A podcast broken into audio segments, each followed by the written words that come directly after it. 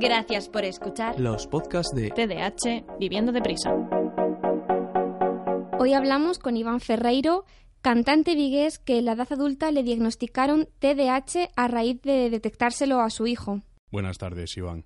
Nos gustaría empezar esta entrevista preguntándote qué entiendes tú por TDAH. Pues en mi caso, eh, el TDAH es como. es algo que, que, que no analizo, digamos, hasta que. Por, por un lado es como, digamos, ¿no?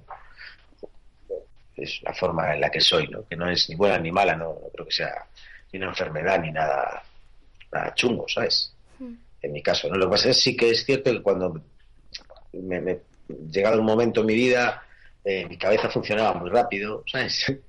Y quería hacer mil cosas, a veces no acababa ninguna, otras veces cuando empezaba una iba a toda velocidad y no había manera de pararme, otras veces no estaba muy inactivo, ¿sabes? Y llegó un momento que empezó a ser un problema en mi vida, digamos, ¿no? Y que no... Y luego había cosas a mí que no feliz a mí a nivel personal también, ¿no? Eh, una sensación que tenía todo el rato era eh, siempre estar en el paso siguiente, nunca estar en el momento, ¿no? Entonces, excepto cuando estaba muy concentrado, pues escribiendo canciones o tocando, casi siempre cosas relacionadas con la música, ¿no? Con cosas que me gustan. Ahí estaba como a gusto, pero cuando me sacaba un poco, sacaba un poco el pie de eso, pues a lo mejor me estaba, yo qué sé, pues en un concierto, imaginaros, en la Riviera, una noche maravillosa, con todos nuestros amigos, todo el mundo diciendo que fue increíble, y, yo estoy de mis amigos y a lo mejor estoy deseando estar solo, por, porque pues, está unas sensaciones, ¿no?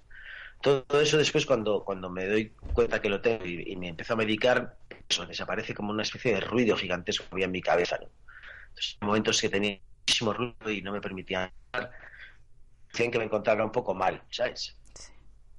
Y para mí el TDAH es ruido, ¿no? Es, es un ruido que interfiere tu forma de pensar, porque porque toda esa velocidad que tengo a la hora de hacer las cosas, digamos que desde que me medico sigo siendo igual de creativo, ¿sabes? sigo siendo igual de, de activo, sigo, sigo, sigo siendo igual, ¿no? Pero sí ha desaparecido un ruido, un ruido muy molesto y que a veces me dejaba... Sí. ¿Desde cuándo sabes, Iván, que, que tienes TDAH? Pues lo sé, yo creo que aproximadamente hace dos años o dos años y medio, no sé exactamente a fecha, ¿no? Y, y bueno, yo lo, yo realmente lo descubrí por, por, por mi hijo, ¿no? Que teníamos una serie de problemas con él y estábamos yendo al psicólogo y estuvimos ahí en la terapia y todo esto y, y después de, pues, de mucho ver las otras cosas y, de analizar muchas cosas, pues eh, acabamos en, en un neuropediatra, ¿no? Y, ya la, ya la psicóloga, cuando la neuropediatra que había estado hablando con, con toda la familia durante un año, ya nos dijo que creía que, que, mi hijo tenía TDAH y que yo también, ¿sabes? porque claro, yo iba a las sesiones también, ¿no? Y a lo tonto pues nos iban analizando a todos, ¿no? sin darnos cuenta. Y, y, lo cierto es que para mí fue, fue liberador, o sea, eh, una alegría enorme, enorme, porque porque las pequeñas cositas que hacían que mi vida pues no fuera una vida mucho más plena eh, creía que eran cosas que estaban en mí no que era algo malo en mí o lo que fuera no pues de pronto al en cuanto te lo explican y ves lo que es pues pues pues ya está no me refiero yo tomo me- medicación a veces y, hay otras veces que sé que no la necesito y, y solo entendiendo lo que me pasa pues soy capaz de solucionar situaciones, ¿no? Como esas que os digo, esas situaciones sociales, ¿no? Donde hay de repente más eh, más gente. Ya he descubierto que, que cuando hay, por ejemplo, más de más de cinco personas, cuatro personas, pues yo eh, puedo tener ese ruido, ¿sabes? Y es algo que ya sé. Entonces, bueno, pues a veces no me he tomado la medicación ese día, pero está pasando, entonces eh, entiendo, entiendo lo que me está pasando, entiendo que me mareo, que no sé qué, y que lo que tengo que hacer es hablar con una sola persona, un ratito, ¿sabes? Pues, minutos sobre algo que conectar con alguien directamente tal, y después ya puedo seguir hablando con todo el mundo, ¿no? Es decir, uno va también conociéndose a partir de lo que sabe que tiene, ¿no? Y entonces es muy liberador eh, eh, saber que uno tiene eso, ¿no? Porque, Iván, tú cuando te dicen Iván tienes TDAH. A partir de ese momento, ¿qué pasos sigues para tratarlo? ¿Cómo llegas a, pues, al tratamiento farmacológico? No sé si, si haces terapias además. Vale, te explico. Yo estábamos, eh, pues te tengo mi hijo pequeño tenía unos problemas y estábamos de una, una psicóloga maravillosa, Vanessa, que, era maravillosa y la verdad es que nos, nos cuidó increíble, ¿no? Y, y, yo que, que, la última sesión, digamos, que teníamos con, con Vanessa, yo estaba en, en México tocando, ¿sabes? Y estaba ahí con mis, con mis problemas, esos que te digo, que de repente es México y tenía que estar como con ganas de salir a comer y de ver a mis amigos y de ir a ver un museo y todo eso y en el fondo estaba de bajona y, con ese ruido que te digo, ¿no? Y, y me llamó pues la madre del niño y me dijo, eh, oye, mira, que mucho que Lucas tiene esto eh, y que tú también, ¿sabes? Y, y bueno, pues, pues lo pensé y me quedé pensando sobre ello, pero bueno, estaba allí en, muy lejos, ¿no? Y entonces cuando llegué eh, tuvimos la primera eh, pues la primera cita con el neuropediatra, ¿sabes? Y, fuimos con, el niño allí, los test y, y la verdad es que ya habíamos, pues, por supuesto, pues con, con, la con la habíamos ya mejorado muchísimas cosas del niño, ya estaba muchísimo mejor, ¿no? Pero tenía aún que, que todo el rato, eh, eh, cuando se hablaba sobre ello, se decía, no, es que es igual a, Iván, ¿sabes? Es que hace como Iván, ¿sabes? ese, ese, tipo de comparaciones, ¿no? Y, y realmente cuando este doctor, el tipo empezó a hablar y hablaba del niño y yo me veía todo el rato, decía, es, es increíble, ¿no? Y, él se daba cuenta, porque, porque por lo que contó después pasa muchas veces, ¿no? Que muchos padres lo tienen y que no, no se han casi dado ni cuenta porque te digo que, también es cierto que, mientras que el TDA mejor en niños o, en los adultos eh, se nota mucho desde fuera, digamos, ¿no? Eh, el mío se notaba en algunas partes, pero digamos que lo peor, lo más doloroso, me lo comía yo solo, ¿sabes? No era algo que afectara a los demás, ¿no? Y eso le pasa a un montón de padres que tienen hijos y lo descubren como yo cuando les explican todo lo que tiene su hijo, ¿no? Y, bueno, pues por supuesto ese día se habló del niño y de, de, las medicinas, y, es un tema que, en principio te, asusta mucho, ¿no? Eh, como, joder, no sé qué, qué, va a tomar mi hijo, ¿sabes? Pero la verdad es que hablando con el médico pues, te lo explica y, además te lo explica y te dice, mira, esto vas a saber si funciona el, el primer día que funciona el primer día o el tercer día es que no es lo que es, ¿sabes? Es que estamos diagnosticándolo mal. Y efectivamente fue, fue probar la medicación y, y fue maravilloso, ¿sabes? Maravilloso. Y, inmediatamente pues yo me fui a un médico de adultos, hablé con él y yo noté la diferencia del primer día, porque yo, eh, yo para que lo entendáis, llegó un momento que no era capaz casi de memorizar eh, melodías, ¿no? si no tenía el día adecuado. Puede llegar mi hermano Amaro con una canción maravillosa y tocármela y yo no ser capaz de cantarla en esa tarde. Y era algo que realmente en el fondo solo sabíamos Amaro y yo y mi amigo Nico y los que estaban como por acá, ¿no? Y, y, tenía una... era muy bestia, ¿no? Eh, mi, poca capacidad de memorizar una, que es algo que es habitual en mí todos los días, ¿no? O un fraseo, me refiero, yo las letras hace mucho tiempo que no quiero memorizarlas, pero pero, pero también las memorizo mejor incluso, ¿no? Pero bueno, son muchas letras y yo suelo llevar un prompter o una, una, un atril, ¿no? Pero a nivel de melodías instantáneas, eso que viene un músico a trabajar contigo, a hacer una canción, te canta una melodía y no eres capaz de acordarte, pues era una cosa que me tenía eh, hecho polvo, ¿sabes? Hecho polvo. Y, y, realmente el primer día que, que, que, tomé la medicación, que coincidió que fue un día que vino la banda a trabajar y estaba aquí Emilio, estaba Mole, estábamos como a las 10 de la mañana trabajando, pues ya hicimos cosas nuevas y, estaba trabajando como, como, siempre, digamos, ¿no? como, como debería, como, como siempre que trabajo bien. ¿no? Pues que tenía como días buenos y días malos y ahora pues todos los días son buenos. Y, pues, no quiere decir que todos los días vaya a escribir una canción cojonuda ni nada, ¿no? Pero todo estoy capacitado para hacerlas, digamos. Y Iván, aparte de, de bueno, de de las melodías y de las canciones, ¿te ha influido el TDAH en algún otro aspecto de tu vida? Eh, sí, sí, lo que te digo a nivel, a nivel social, ¿sabes? A nivel de una vida social. Porque me costaba, muchísimo. Eh. ya os digo, me refiero, no tiene que ver con, con el odio a la raza humana, ni a la ni nada parecido, ¿no? Pero, pero tengo como, yo tengo un trabajo como de cara al público de alguna manera, ¿no? Entonces voy a los conciertos y, hay mucha gente, mucha gente a mí y a mí me, gusta, ¿no? Pero luego me costaba llegar a mi casa, irme a cenar, ¿sabes? Y, estar charlando tranquilamente en una cena y al salir, pues estoy tomando una copa y alguien me, habla y de repente tenía ese ruido en la cabeza, ¿sabes? Que no tenía que ver con, los extraños, ¿eh? Tenía que ver con, incluso con, mis amigos, ¿no? A una cena de amigos y, ese ruido de querer irme a mi casa, ¿no? Esa sensación de querer irme ya de ahora era algo que tenía hace muchos años, ¿no? Y, y, y de alguna manera sigo teniendo un poco, digamos, ¿no? Pero, pero ahora, por ejemplo, cuando sé que voy a ir a algo que... Es que no quiero denominarlo como aburrido, ¿no?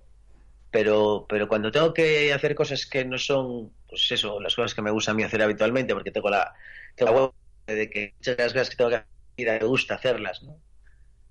Pues de pronto una cena con alguien o, yo qué sé, pues un evento, yo qué sé, cosas de este tipo, ¿no? que antes me costaba un mundo, un mundo, y había momentos que ya te digo, tenía unas ganas de salir, tenía ganas de desaparecer, o sea, puff, hacer puff y dejar de estar allí, ¿no? Y, y, y, y, también te digo una cosa, cuando me dan esas ganas de desaparecer, puff, ¿sabes? En cuanto estaba solo y conseguía desaparecer y estar solo en mi hotel o en mi casa, de repente me sentía fatal, ¿sabes? Y pensaba, joder, ¿qué hago aquí solo? Cuando me apetece, en el fondo, debería estar con mis amigos, ¿no? Y eso sí ha mejorado. Y en mi vida ha mejorado mucho. Vivo más tranquilo, ¿no? Perdona. Que te iba a decir que tú como músico, antes de saber que tenías SDH, cuando te sentabas a componer, que es un trabajo que mm, pues necesitas mucha atención y mucha concentración, ¿cómo lo afrontabas? ¿Tendrías algún problema a la hora de ponerte a ello? Verás, eh, precisamente paso, o sea, la trampa está en eso, ¿no? Por lo que a veces no te enteras, ¿no? Es que yo realmente, eh, haciendo canciones, eh, es donde estaba a gusto siempre. Estoy muy a gusto haciendo canciones yo, ¿sabes? Es una cosa que me, que me encanta. Entonces, en cuanto yo me meto en una canción, me meto a muerte, ¿no? y, en cierta manera hubo un momento que antes de, saberlo, que hablándolo con mi hermano hablábamos sobre que era un problema, porque solo estoy contento ahí, ¿no? O, leyendo. O que, por ejemplo, hay gente de TDA que no puede leer. Yo, por ejemplo, si me meto en un libro, puedo sumergirme ahí, uh, pero claro, era todo como excesivo, ¿sabes? Leyendo, viendo series. Eso sí, había días que llegaba y tengo siete cosas por ver y estoy toda la tarde levantándome y sentándome y no consigo ver nada, ¿sabes? Y cuando me doy cuenta son las 8 y estoy viendo los informativos y llevo desde las 4 que solo estuve viendo menús y no conseguí ver nada, ¿no?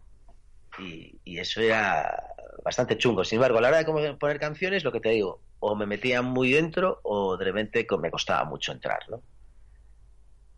Pero eso también es cierto cuando entro, eh, cuando entraba en una dinámica de composición, por ejemplo, mi cabeza ya estaba ahí metida todo el día, ¿no? Y lo que era muy difícil era salir de esa, de esa dinámica, ¿no? Y de repente tener que ir al pueblo a hacer un recado me costaba pues una vida, una vida. Y bueno, eh, aparte de, mm, bueno, eso, de que cada persona es un mundo, lógicamente, y para cada persona con TDAH pues se lleva a cabo un tratamiento diferente, ¿tú personalmente cuál crees que es la mejor forma de tratarlo? yo creo que hay que hablar con los médicos, ¿sabes? Y con, toda la gente que sabe y, y, ver, ver lo que, cada uno crea que es la manera. Hay gente que está en contra de la medicación, por ejemplo, ¿sabes? Cosa que respeto, lo respeto profundamente, ¿sabes? Pero bueno, yo personalmente, en, mi caso, pues eh, de forma muy bestia, muy bestia no digamos, de forma categórica me dijeron los dos terapeutas en este caso, prueba esto y en una semana, si no es, me lo dices, ¿sabes? Y realmente pues he ido estudiando y yo pues no estoy preocupado por la medicación, ¿no? Yo entiendo que hay gente que, que, no le gusta la medicación, no le gustan los químicos, eh, por lo que sea, ¿no? Yo creo que el TDA también tiene una, una parte muy importante de terapia, ¿sabes? Y que se, se puede trabajar sobre ello, ¿no? Yo, yo, lo que le diría a alguien que lo tenga es que, vea todas las posibilidades y vea lo que, lo mejor le va, ¿sabes? Y sobre todo que, que, pues en mi caso, pues respecto a las medicinas, por ejemplo, ¿sabes? Yo en mi caso he tenido un cambio de mentalidad sobre ello, ¿sabes? De no querer saber nada, digamos, de, del mundo químico, digamos, eh, en mi caso, pues me ha, me ha venido muy bien, ¿sabes? Y realmente, pues la, no, no le veo una contraprestación en mi caso, ¿sabes? Pero bueno, entiendo la gente que, que, que prefiere otros métodos, ¿no? Iván, ¿crees que en España el TDAH es un tema tabú y que la sociedad tiende a estigmatizar y a no conocer? Hombre, más que a estigmatizar, tiende a decir que no existe, ¿sabes? Es eh, pues el, 55% de las conversaciones que tengo con la gente son sobre que tengo una enfermedad que no existe, ¿sabes? Y, bueno, pues, pues mira, realmente entre nosotros no, tengo ganas de discutir con nadie, ¿sabes? Es decir, yo estoy feliz, mi hijo está feliz y realmente hubo un momento que lo pasamos muy mal todos y, eso se acabó, ¿sabes? Y, no existirá, no se llamará así, me da igual, yo, yo sé que, que desde que entendemos cómo pensamos los dos, porque, porque claro, yo tengo la suerte de hablar con mi hijo y poder charlar entre los dos en cómo nos sentimos y, y qué nos pasa, ¿sabes? Y bueno, pues no sé si será eh, si será algo inventado o que somos personas con personalidades retorcidas que solo con unos químicos podemos comportarnos como personas medio normales o ser felices, ¿sabes? En el fondo me da igual, ¿sabes? Como si es la pluma de Dumbo. me da exactamente igual. Eh. Pero bueno, sí, sí, sí creo que hay un, desconocimiento. Pero bueno, me refiero a esto que hablamos del TDA y de, que la gente dice que no existe o que está estigmatizado o lo que sea, ¿sabes? Pues tiene que ver con esta sobreinformación absurda de la que vivimos todos, ¿no? Entonces yo me doy cuenta que, bueno, pues que leo internet y me informo un poquito de todo y creo que sé de todo, pero en el fondo he leído partes sesgadas, de opiniones sesgadas de gente y que de lo único que sé realmente es de las cosas que me van pasando a mí, ¿sabes? Entonces, sé cómo funciona mi ordenador y cómo graba, sé cuándo falla, qué plugins van bien, qué plugins van mal, ¿sabes? Sé qué guitarra afina bien de las que tengo abajo y sé qué aparato utilizar, ¿sabes? Y, nadie me va a discutir sobre eso, ¿sabes? Luego sé hacer sopa de pollo, ¿sabes? Y, esa receta de sopa de pollo pues puede venir Pepe Soya o cualquiera, ¿sabes? Es un chef a cualquiera y cambiarme la opinión sobre ella, ¿no? pero sobre lo que yo sé de mi propio TDA o de mí mismo, ¿sabes? Porque yo no sé del TDA, yo sé de mí y sé de mi hijo, ¿sabes? Es lo único que sé, ¿sabes? Pues, pues sé que vivimos mejor, ¿sabes? Y que, y que, y que estamos felices y que, tenemos vidas normales. Eso no significa que no tengamos disgustos, que no sigamos siendo dos tipos bastante nerviosos o, que tengamos nuestras cosas, nuestras personalidades son exactamente iguales a las de antes, ¿no? pero, pero, pero estamos más contentos. Entonces no, no me importa mucho lo que piensen los demás, ¿no? Como persona con TDAH y, con un hijo que, que también tiene, ¿crees que, que, el sistema educativo en España se, se adapta a este tipo de casos? Bueno, mi, mi hijo está en un cole donde hay, donde, le, donde, donde le están cuidando increíble con todo esto, ¿no? Es decir, es parte de, parte de, parte de todas las cosas que se han hecho. Es decir, esto no es que hayamos llegado y solo haya habido una pastilla o lo que sea, ¿no? defendía un poco la medicación en ese aspecto, pero, pero bueno, eh, encontramos un cole pues guay donde donde los profes lo entienden, donde hay más niños con este problema y, la verdad es que ni, siquiera hacen nada, digamos, no creo que sientan que tienen una vida especial, están con todos los demás niños, los profesores lo saben y saben, saben cuando ven cuando un niño está desconcentrado, lo que sea, ¿no? Y hay un seguimiento y hay un entendimiento. que bueno, también estuve en otro cole en otro momento que no se entendió muy bien o aún no lo sabíamos muy bien y, y, y, era difícil, ¿no? Pero, pero yo creo que cada vez es algo más normalizado en los colegios y hay muchos colegios donde donde ya es habitual, donde es habitual y, solo tienes que llegar y, decirlo de la misma manera que si es celíaco o, o, si es diabético, ¿sabes? Iván, ya para ir acabando, ¿crees que desde las caras públicas, como puedes ser tú, se debe visibilizar más este trastorno? Yo, eh, yo, creo que que no es un problema del TDA en sí mismo, ¿no? creo que es un problema general de las de todas nuestras cosas que nos pasan por la cabecita, desde la depresión hasta otras cosas más fuertes, ¿no? Y creo que, el, que realmente el, TDA pues es una, una, parte, ¿no? Yo creo que hay un miedo generalizado a, las cosas que tienen que ver con nuestra cabeza, ¿no? Y, y, en el caso del TDA yo creo que es algo que está, pues eh, es algo muy sencillo de tratar, ¿sabes? Creo que es algo que solo con que los que lo tienen y lo sepan van a tener una vida mejor y, la verdad es que pues habría que visibilizarlo mucho más, ¿no? Mucho más. Pero bueno, es, es como todo, ¿sabes? Al final también hay la depresión es una cosa que hay que visibilizar y, la bipolaridad y, un montón de cosas que, hay por ahí, ¿no? Entonces realmente, y esto estoy hablando solo de cosas psiquiátricas, ¿no? Y luego está la endometriosis, está el ELA, ¿sabes? Me refiero, al final, pues eh, lo que te decía, estamos una, en una sociedad sobre, sobreinformada, ¿sabes? Y a lo mejor no nos estamos enterando de lo que está pasando pues con la salud en España y, a quienes estamos dejando de un lado, ¿sabes? A quienes estamos cuidando, a quienes no, y, que bueno, que la salud debería ser algo universal, ¿sabes? Y que cualquier persona de este país debería poder ir al médico y, que hubiera un especialista que lo vea y en los y en los centros de salud públicos faltan psicólogos, debería haber muchos más psicólogos, ¿sabes? Para que traten a la gente y los deriven a los psiquiatras y, me refiero, es, solo es una cuestión de organización que esto que esto sea fácil de ver, ¿sabes? Y que, y que haya un psicólogo infantil y que cuando va un niño, aparte de verle que abra la lengua y vea si tiene anginas, echarle un poco con él, ¿sabes?